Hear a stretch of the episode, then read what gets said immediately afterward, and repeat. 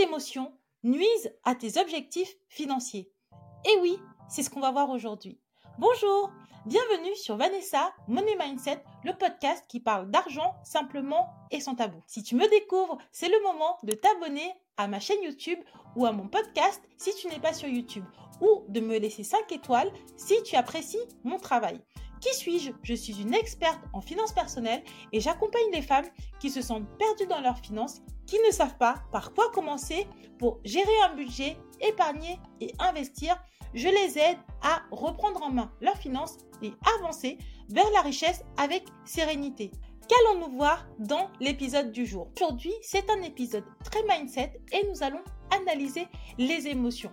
J'ai même envie de dire, si tu n'as pas de mindset, tu n'as pas d'argent l'intégralité de ton patrimoine va reposer sur ton mindset. Et tu ne pourras clairement pas le faire grossir et le pérenniser si tu n'as pas un mindset qui est solide, qui est travaillé. Bien sûr, tu peux avoir un salaire, tu vas gagner de l'argent, tu vas faire des petites actions, tu vas faire des petits coups, mais au fur et à mesure que j'avance dans l'âge, je me rends compte que le mindset est indispensable pour tout, que ce soit en termes d'épargne pour pouvoir continuer à épargner avec discipline, mais aussi c'est hyper important d'avoir un bon mindset pour les investissements, que ce soit des investissements en bourse, parce que dans les marchés boursiers, il y a des tribulations à la hausse comme à la baisse, mais aussi en immobilier. Bref, pour résumer, ma choupette, le mindset, c'est la base. Ce qui me fait très très mal, c'est que vraiment, il est fallu que je me casse la figure, que je vive des situations très difficiles pour finalement comprendre la base. Le mindset fait partie des fondamentaux à gérer quand tu veux avoir des résultats financiers. Alors, quand on parle de mindset, aujourd'hui, on va parler des émotions. Et oui, c'est ton état d'esprit, comment tu vois la vie, comment tu ressens la vie, tout ça, c'est géré par les émotions qui elles-mêmes sont gérées par les pensées. Bref, en gros, c'est te dire que tes pensées et tes émotions peuvent complètement nuire, voire détruire tes objectifs si tu n'y fais pas attention. En effet, si tu ne fais pas attention, tu peux te retrouver à mettre beaucoup d'énergie à faire des activités qui sont inutiles, ce que l'on appelle des faux plaisirs, de réaliser des activités qui te sont utiles et profitables. Mais d'où viennent ces faux plaisirs? Pourquoi est-ce que tu ressens le besoin de réaliser des activités qui sont nuisibles? Eh bien, figure-toi que je vais voir avec toi que ces faux plaisirs sont le fruit de tes pensées et que très souvent, c'est le fruit de pensées négatives et qu'en plus, on n'en a pas conscience. Je vais commencer cet épisode en te disant que la façon dont on se sent est directement le résultat de l'émotion qui nous traverse à l'instant T dans une situation. Pour comprendre comment fonctionnent les émotions, on va partir du constat suivant. Les circonstances de la vie sont toujours neutres. Elles sont toujours neutres, peu importe la situation qui se présente. La seule chose qui va changer dans une situation, ça va être la perception que l'on aura de cette situation avec le filtre de nos pensées et cela va nous faire ressentir une émotion. Je vais te donner un exemple. Ma banque m'a prélevé 10 euros d'intérêt débiteur sur mon compte. Perception 1, tu peux te dire ce sont des voleurs. Même si j'étais à découvert, je n'étais à découvert que de un jour. Et l'émotion que tu vas ressentir, c'est de la colère. Tu vas manger du chocolat pour apaiser cette émotion ou tu vas appeler ton banquier pour lui crier dessus. Perception 2, tu peux te dire, oui, ils m'ont prélevé 10 euros d'intérêt débiteur. En effet, j'étais à découvert. Tu peux te dire aussi, c'est vrai, je m'étais mal organisé ce mois-ci. Dans tous les cas, je vais aller au sport pour évacuer tout ça et après, tu vas retourner vaquer à tes activités ce n'est pas un problème. Tu remarques donc que dans ces deux situations, c'est la même chose qui s'est passée. La seule chose qui change, c'est que un banquier se fait insulter et dans une situation numéro 2, il n'y a personne qui se fait insulter parce que la personne a été au sport, a relativisé et a continué de vaquer à ses occupations. Et la seule chose qui différencie ça, c'est la perception et la gestion de ses émotions. C'est pour ça que j'ai commencé cet épisode en te disant que s'il n'y a pas de mindset, s'il n'y a pas de gestion d'émotions, il n'y a pas d'argent. Ou il va y avoir un peu d'argent, mais on ne pourra pas avoir les résultats que l'on veut avoir. Bref, on va continuer sur cette analyse en creusant un petit peu plus. Il faut différencier les sensations qui sont souvent liées à des perceptions physiques, sensations de froid, douleurs physiques, des émotions qui sont plus dans la tête émotionnelle. Nous sommes dans des sociétés développées et les sensations physiques désagréables sont généralement des éléments qui ont été gérés par la médecine et on retrouve des protections, des médicaments, des hôpitaux, tout ce qu'il faut pour gérer les douleurs physiques. Ce qui désormais est la principale source de souffrance des individus, c'est surtout les sensations émotionnelles. Et on se rend compte que les individus dans la quête d'émotions positives vont avoir des actions sur le court terme à la recherche d'émotions positives. Et ils vont éviter de faire des choses plus importantes, ce qui fait basculer les individus dans la recherche de faux plaisirs. Dans une première partie, nous allons donc voir à quoi correspondent ces faux plaisirs. Dans une seconde partie, on va voir les conséquences donc de la non-maîtrise de ces faux plaisirs. Et dans une troisième partie, on va étudier comment se débarrasser des faux plaisirs. À quoi correspondent les faux plaisirs? Il s'agit d'activités ou de comportements qui donnent une sensation de plaisir à court terme, mais qui ont des conséquences négatives sur le plus long terme. Par exemple, qu'est-ce qu'un faux plaisir? On peut retrouver dans la catégorie de faux plaisirs fumer, boire beaucoup, grignoter ou alors manger sans que l'on ait faim. On peut retrouver aussi faire du shopping sans besoin particulier, passer beaucoup trop de temps sur les réseaux sociaux, jouer beaucoup aux jeux vidéo ou aux jeux d'argent. Au vu de cette liste, tu peux te dire "Oh mon dieu, je fais toutes ces activités et paniquer." Mais la distinction à comprendre, c'est que le problème ne vient pas forcément de l'activité en elle-même. Le problème réside dans le fait qu'on réalise cette activité beaucoup trop longtemps ou alors beaucoup trop souvent. On peut aussi mettre cette catégorie parce que tout simplement, elle a des conséquences négatives sur le long terme pour nous. Je vais te donner un exemple des conséquences négatives des activités que l'on a citées plus haut. Premièrement, si tu fumes beaucoup, si tu bois beaucoup, tu vas tomber malade. Deuxièmement, si tu grignotes trop, tu vas grossir ou tu peux développer des maladies de type diabète 2 et autres. Troisièmement, si tu dépenses trop pour le shopping, tu peux te retrouver à découvert avec ton banquier qui te bloque ta carte, avec des problèmes d'argent et des traumatismes. Et ça, ça me tient particulièrement à cœur parce que j'étais dans cette situation. Ce que tu peux comprendre, c'est que ces activités ont un effet anesthésiant sur les émotions négatives. Elles permettent de se protéger de ces émotions particulières qui ne font pas du bien.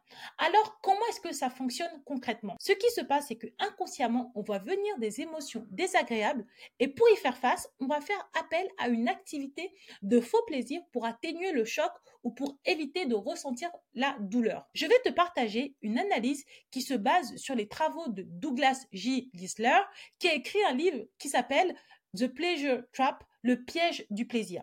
Ce chercheur a identifié une triade de la motivation qui guide les comportements des individus. D'après lui, les individus sont motivés par trois éléments principaux, qui sont 1. La recherche du plaisir. Cela peut être des plaisirs de connexion qui sont comme boire, manger, se divertir, être avec des amis. Le moteur numéro 2 peut être éviter la souffrance. Cela veut dire ne pas prendre de risques inutiles, se mettre en sécurité et fuir les éléments dangereux. C'est ton cerveau qui va tout faire pour être efficace dans le but de dépenser le moins d'énergie possible et utiliser la solution qui demande le moins d'efforts. Cette triade de motivation guide nos comportements pour assurer la survie et la motivation de notre espèce. Si tu prends un peu de temps pour observer cette triade particulière, tu te rends compte que la recherche du plaisir, la fuite de la souffrance ou encore le fait de toujours chercher l'option la plus facile pour le cerveau, il est simple de comprendre que cela constitue un terreau efficace pour le développement des activités qui génèrent un plaisir rapide sur le court terme mais ne te permettent pas de développer ou d'atteindre tes objectifs. Je te vois d'ici, tu peux rétorquer, mais Vanessa, je sais tout ça, mais j'ai envie de comprendre pourquoi est-ce que ça marche, pourquoi est-ce que je continue d'exécuter ces activités alors que je sais qu'elles sont néfastes pour moi sur le long terme? Cela fonctionne parce que la réalisation de ces activités provoque en nous une décharge de concentré de dopamine. La dopamine correspond à une hormone du plaisir, donc tu comprends bien qu'une décharge concentrée correspond à un plaisir encore plus grand.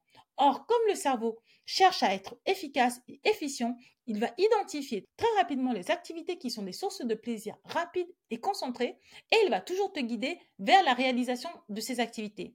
Donc, c'est ton cerveau qui va t'inciter à aller chercher plus rapidement du plaisir lors de ce type d'activité plutôt qu'une activité beaucoup moins génératrice de dopamine. Ton cerveau, il est comme ça. Ça résulte d'une mémorisation du cerveau qui date depuis des siècles et qui fait que ton cerveau est programmé pour réaliser des activités faciles.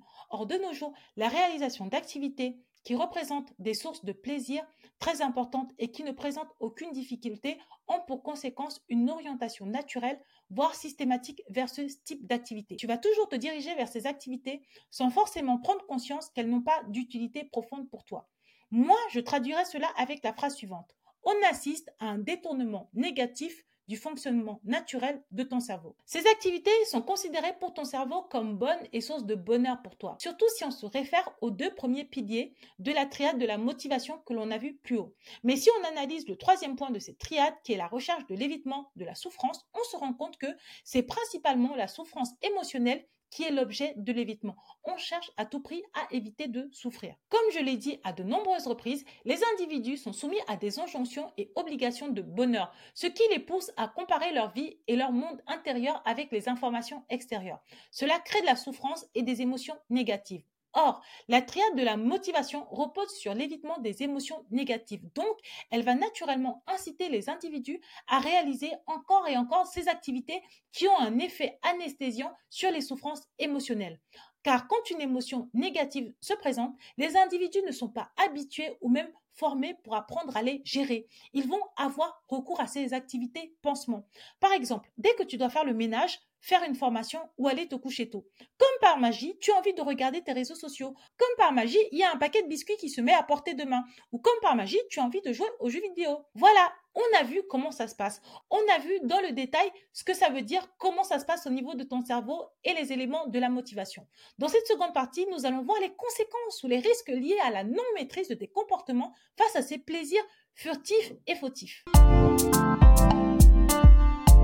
Si au quotidien tu ressens une émotion désagréable venir, alors on va se jeter sur la première tablette de chocolat venue, on va mettre une série Netflix pour éviter d'y penser. On va se priver de l'opportunité d'accueillir l'émotion et on va se couper d'un fonctionnement émotionnel, mais en faisant cela, on se coupe d'un fonctionnement émotionnel et on se coupe de soi-même. Et l'autre effet qui se coule, c'est que à force d'avoir recours à ces activités pansement, on va fumer de plus en plus, on va manger de plus en plus, on va faire de plus en plus de shopping et à aucun moment on a réglé le réel problème qui est celui de la gestion des émotions négatives. L'autre conséquence, c'est la stagnation. En effet, en tant qu'être humain, on a vocation à grandir, à nous développer et à réaliser nos projets pour atteindre nos objectifs. Et pour y arriver, cela implique souvent de passer par une zone d'inconfort émotionnel. Cela veut dire parfois vivre du stress, vivre des doutes, avoir des choix difficiles, supporter l'incertitude. Au terme du processus, on arrive à l'objectif que l'on s'était fixé et on ressent de la joie ou une forme de satisfaction. Cependant, il a fallu traverser de nombreuses difficultés pour arriver à cette croissance.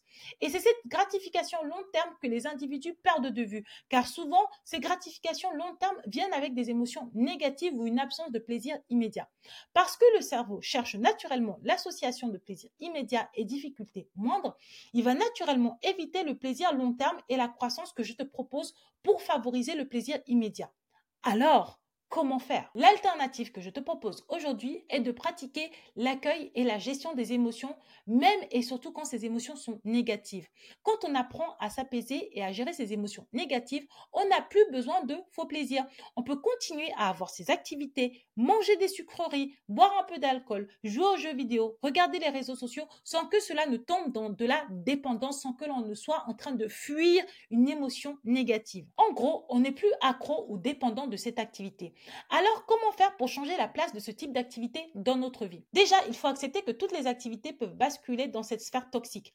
Ça le devient quand réaliser une activité génère une dépendance qui, sur le long terme, te gâche la vie sur l'aspect mental et ou financier. C'est à ce moment-là que ça devient problématique. La première étape est de prendre conscience que l'activité prend beaucoup trop de place dans ta vie. Elle te génère de la souffrance sur le court, moyen ou long terme. La seconde étape est de repérer à quel moment et dans quelles circonstances tu es tenté de réaliser cette activité qui finalement te fait souffrir sur le long terme. Est-ce que tu as tendance à faire du shopping après une dispute ou quand tu compares ta vie ou quand tu t'ennuies? À quel moment as-tu envie de sucrerie? Quelles sont les idées qui te traversent l'esprit quand tu as ce type d'envie? Et si tu te dis non, je vais manger des haricots verts à la place, quelles sont les idées qui te traversent la tête? Si tu commences à analyser les idées qui te traversent l'esprit et le contexte, tu vas peut-être réaliser que c'est souvent pendant ou après des situations difficiles. Après une dure journée de travail ou une dispute avec un proche ou un examen à venir qui s'annonce stressant. Et très souvent, avant de craquer, la dernière pensée qui te passe par la tête, qu'est-ce qu'elle est? Et généralement, avant de craquer, il y a une dernière idée qui te traverse l'esprit. Et souvent, cette idée, c'est celle-là. Après tous ces efforts, après tous ces éléments, j'ai bien mérité un moment de réconfort ou me récompenser moi-même. Mais tu peux aussi te dire que si jamais cette activité c'est juste entre toi et toi-même, personne ne va le savoir, alors tu t'autorises. La troisième étape que je te propose est de ne pas réagir lors de l'impulsion. Cela veut dire accepter l'émotion qui te traverse, t'y soumettre, la laisser passer, attendre. C'est l'étape la plus difficile car elle demande un réel effort. Elle n'est pas agréable du tout, surtout au début, et elle implique essayer d'accepter de vivre une émotion négative. Donc tu sens venir l'émotion et l'impulsion, mais tu ne veux pas t'y soumettre et tu ne vas pas lui obéir non plus. Tu vas juste te laisser traverser par cette émotion. Et cette action a deux conséquences. Première conséquence, on fait disparaître la réponse impulsive qui résulte de l'émotion, donc on met fin au conditionnement. Pour te donner un exemple, c'est comme le conditionnement par l'odeur. Ça t'est peut-être déjà arrivé d'aller dans un cinéma et de sentir l'odeur des pop-corn et tout d'un coup de vouloir manger des pop-corn. C'est une forme de conditionnement et ne pas réagir permet d'accueillir pleinement l'émotion, la sensation qui se présente à nous. Et dans un second temps, tu as la possibilité d'agir en conscience et non d'avoir une réaction par défaut. Alors, comment on fait pour accueillir une émotion? Eh bien, je vais te le dire tout de suite. Première étape, on laisse arriver l'émotion. Deuxième étape, on nomme l'émotion. Troisième étape, on va décrire comment on se sent physiquement et mentalement quand on est traversé par cette émotion et cela permet de prendre du recul presque instantanément. Et enfin, on va analyser le dialogue intérieur qui peut se présenter. Je viens de rentrer du travail, j'ai une dure journée, je suis fatiguée et j'ai envie de commander un Uber Eats avec des sushis ou une pizza car j'ai besoin de sucreries ou de décompresser après cette journée. Quand on est dans cette forme de dialogue intérieur, on est traversé par une envie. Dans ce cas-là, tu vas être traversé par l'envie, tu vas attendre que cette envie passe et te cuisiner à manger. C'est inconfortable, mais c'est des impulsions qui vont passer avec un petit peu de temps. Quand tu es en train de prendre sur toi, de laisser les choses passer, je vais te donner un dialogue que tu peux te répéter à l'intérieur de toi qui va t'aider. Tu peux te dire, je suis une personne qui sait apprécier les plaisirs durables. Je sais me nourrir d'aliments sains qui sont à la fois bons pour ma ligne, mais aussi qui ont des fibres. Certes, je peux me permettre c'est Uber Eats, je peux me payer ces sushis, mais par contre, je vais garder cet argent pour pouvoir l'investir dans des choses qui ont plus de valeur et d'importance sur le long terme à mes yeux. Si tu te répètes ce genre de phrase, petit à petit, l'impulsion de commander Uber Eats et d'être dans la facilité va petit à petit prendre moins de place dans ta tête. Et tu peux conclure en te disant, je n'ai certes pas l'habitude de réagir comme ça, mais c'est une habitude que j'ai envie de prendre. C'est une habitude sur laquelle je travaille. Face à cela, il y a plusieurs scénarios possibles qui vont se présenter. Scénario 1, comme l'envie de popcorn, ça peut passer rapidement, on n'y pense plus, on se fait manger, on passe à autre chose. Scénario 2, ça ne passe pas en fait. On se sent mal. On est dépassé par une émotion à laquelle on ne s'y attendait pas. L'exemple de la commande Uber Eats ou Deliveroo est très parlant parce que le cerveau, quand il doit renoncer à sa dose de sucre ou de dopamine, va réagir avec une forme de débordement qu'il va falloir apprendre à gérer. Si ça peut t'aider, sache que c'est un processus itératif. On commence d'abord par en prendre conscience et petit à petit, au fur et à mesure qu'on réalise les exercices, petit à petit, ça devient une réalité. Et enfin, que l'on est en train de faire l'exercice, on peut se poser des bonnes questions et essayer d'accueillir ses émotions. Mais alors, quel est le bout du tunnel? Figure-toi que le bout du tunnel, c'est l'autonomie émotionnelle et un comportement beaucoup plus adulte. Quand on gère mieux ses émotions, on ne les subit plus. On mange à sa faim, on n'a plus recours au shopping impulsif, on ne réagit plus toujours sur le coup des impulsions, on ne procrastine plus non plus. Et qu'est-ce qui se passe? C'est qu'on gagne confiance en soi. On a littéralement confiance en sa capacité à faire des choses et d'aller jusqu'au bout. Mais alors, comment faire? On arrive donc dans la partie 4. Comment appliquer dans notre vie de tous les jours tout ce que l'on a vu ensemble? Premièrement, il faut réfléchir ou identifier les activités qui ont des conséquences négatives pour toi. Cela peut être toutes sortes d'activités. Le seul point commun, c'est que ces activités sont importantes pour toi, mais émotionnellement, physiquement ou même financièrement te coûte plus qu'elle ne te rapporte. Une fois que tu as pris conscience que cette activité te fait du mal, ne te fait pas du bien, tu peux te demander est-ce que ça te convient en fait? Est-ce que le comportement que tu as vis-à-vis de cette activité te convient? Parce que tant que c'est inconscient, tu n'as pas la possibilité de te poser cette question. Mais à partir du moment où tu conscientises des choses, tu peux te demander est-ce que cela te convient? Est-ce que la place de ce type d'activité dans ta vie te convient? Si ce n'est pas le cas et que tu souhaites te débarrasser de cette activité, je t'invite à suivre le processus qui a été défini dans l'épisode. Voici un récap. Tu laisses l'émotion arriver, tu en prends conscience, tu la nommes, tu décris comment tu te sens physiquement, émotionnellement, et après, tu rentres en négociation avec toi-même pour ne pas te laisser déborder par cette émotion. Tu peux te dire que tu as conscience de ce qui t'arrive, tu as conscience que tu as envie de faire ça, mais tu n'as pas envie de le faire réellement. C'est juste parce que tu ne te sens pas forcément bien sur le court terme, c'est juste parce que peut-être tu as passé une dure journée, c'est juste peut-être parce que tu as l'impression que tu ne vois pas le bout de la tâche que tu es en train de réaliser, donc tu as envie d'arrêter et de faire quelque chose ou d'avoir un plaisir immédiat. Au fur et à mesure que tu vas prendre l'habitude de dialoguer avec toi-même, d'avoir ce discours intérieur, petit à petit, tu vas apprendre à moins céder à tes impulsions. Tu n'as pas besoin d'être numéro un, de tout réussir du premier coup. Ce qui se passe dans la gestion de ces émotions, c'est un processus itératif. Tu essayes encore et encore et encore, et tu prends l'habitude de dialoguer et d'échanger avec toi-même. Nous arrivons à la fin de cet épisode et je vais en profiter pour te faire une confidence. En effet, la manière dont je drive mes épisodes, on peut penser que j'ai un côté donneuse de leçons alors que pas du tout. Je choisis mes épisodes et mes thématiques très souvent sur des problématiques que moi-même j'ai vécues. Et pour être tout à fait transparente avec toi, la gestion des émotions a toujours été un énorme problème chez moi. Je suis quelqu'un qui rit très fort, je suis quelqu'un qui rit beaucoup, mais je suis aussi quelqu'un qui me met en colère très fort, qui pleure avec tout autant d'énergie. Bref, j'ai toujours été débordée par mes émotions. Pendant longtemps, j'utilisais des subterfuges externes, comme par exemple manger. J'ai été longtemps victime de troubles alimentaires. Je mangeais beaucoup, après je faisais du yo-yo, je faisais des régimes brutaux et je reperdais du poids et je le reprenais. Le sport a été vraiment un formidable outil pour m'apprendre à gérer les émotions. Dès que je me levais dans un état négatif, j'allais faire du sport, tout de suite j'allais mieux. Au fur et à mesure que le temps a passé, je me suis rendu compte que j'utilisais beaucoup de subterfuges externes. Et le dernier subterfuge dont je voulais te parler était la cigarette. Faut savoir que dans ma famille, on est non fumeur. Ma mère a été une grosse fumeuse pendant longtemps et elle nous a toujours dégoûté de la cigarette et elle a réussi en fait. On n'avait jamais fumé, on ne voulait pas fumer. Sauf que quand je suis partie faire mon master 2 en finance, j'étais dans une école de commerce dans une petite ville à Amiens. J'étais seule, je n'avais pas d'amis et en fait, je me suis nouée d'amitié avec un groupe de fumeurs. Pour pouvoir m'intégrer et faire comme tout le monde, j'ai commencé à fumer. Sauf que j'ai du mal à gérer mes émotions, j'ai du mal à gérer le stress, j'ai du mal à gérer les addictions en général. Donc, j'évite toutes les activités qui peuvent être addictives.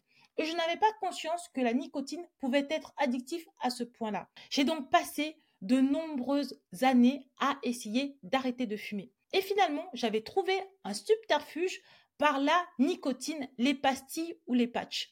Et je n'avais pas réalisé que j'étais en train de basculer à nouveau dans un faux plaisir négatif pour moi. C'est-à-dire que comme j'avais arrêté de fumer, je n'avais plus le geste et je n'avais plus la dépendance, j'avais des pastilles. Et le problème, c'est que bah, j'ai continué à être Vanessa, en fait. J'ai continué à être stressée. J'ai continué à faire 10 milliards de choses. Et j'ai mangé des pastilles encore et encore et encore, sans contrôler, sans remarquer. Et j'ai failli m'empoisonner avec cela. Tout ça pour te dire que quand j'en ai pris conscience, parce que je n'en avais pas conscience, quand j'ai pris conscience qu'il fallait en fait me débarrasser d'une addiction, c'est-à-dire que j'avais remplacé l'addiction de la cigarette par l'addiction à la nicotine et il fallait me débarrasser de l'addiction à la nicotine, ça a été tout un chemin. Je pensais que ça allait être incommensurable, que je n'allais jamais y arriver.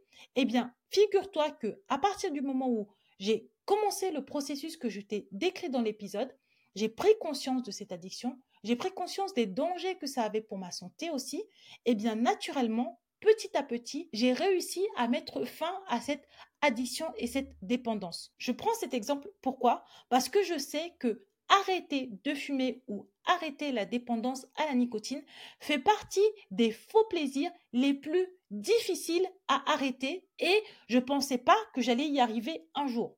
je crois que je suis restée à manger mes pastilles là pendant au moins trois ans. trois ans, c'est long. Trois ans, c'est super long. Euh, donc, euh, je pensais que j'allais être dépendante des pastilles à vie et je ne me considérais pas du tout comme une non-fumeuse. Et pourtant, j'ai réussi à arrêter et je n'ai pas d'autre substitut. Juste en prenant conscience et en faisant des exercices que je répète au quotidien. Est-ce que c'est miraculeux? Est-ce que on arrive à gérer définitivement ses émotions? Pour être tout à fait transparente avec toi, je ne sais pas. Tout ce que je sais, c'est que c'est l'enjeu le plus important qui va transformer ta vie. Que tu apprennes à gérer tes émotions ou pas, ça va être un réel, réel game changer. Ça va changer ta vie sur le plan relationnel, amical, familial, amoureux, mais ça va aussi changer ta vie sur la gestion des finances. Donc, certes, on est dans un épisode mindset, mais on reste plus que jamais dans la thématique de Vanessa, monnaie et mindset. Voilà, nous arrivons au terme de cet épisode. J'espère vraiment qu'il t'a plu. J'espère que tu as saisi l'importance des enjeux de cet épisode. Vraiment, la gestion de ces émotions, ça, ça change tout et et je l'ai appris si tard. Si j'avais compris que tous les problèmes que j'avais, toutes les problématiques que je rencontrais, c'est parce que je ne gérais pas bien mes émotions, franchement, j'aurais gagné beaucoup d'années. Si tu me découvres et que tu veux apprendre plus d'informations sur la gestion de tes finances et du mindset, je t'invite à télécharger mon nouveau livre. Il est gratuit et il donne beaucoup d'informations sur la gestion des finances. Si jamais tu veux travailler sur la relation que tu entretiens avec l'argent, beaucoup plus mindset, eh bien, j'ai aussi un autre bouquin qui est aussi disponible gratuitement. Si cet épisode t'a plu, tu peux toujours me laisser 5 étoiles. N'hésite pas à me dire comment toi tu gères tes émotions, que ce soit sur Spotify ou sur YouTube. N'hésite pas à interagir avec moi. Si jamais tu veux passer à l'action, sache que j'ai créé un planeur dans lequel on retrouve tous les objectifs que tu peux noter, financiers, mindset, personnel. Le lien sera dans la description de cet épisode. Voilà ma choupette, j'espère que ça t'a plu. N'hésite pas à me laisser des commentaires, à interagir avec moi. C'est vrai que le podcast, c'est quand même très difficile parce que mais il y a des gens qui écoutent, il y a des êtres humains qui écoutent et, euh, et des fois, je, je, je, sais pas, c'est par exemple pour un épisode aussi important que celui-ci, j'aurais aimé avoir des interactions, j'aurais aimé avoir des retours. Donc vraiment, fais-toi plaisir, écris-moi, parle-moi, fais-moi des blabla. Voilà, bon, allez, je te fais plein de bisous, passe une bonne semaine et à mardi prochain. Bisous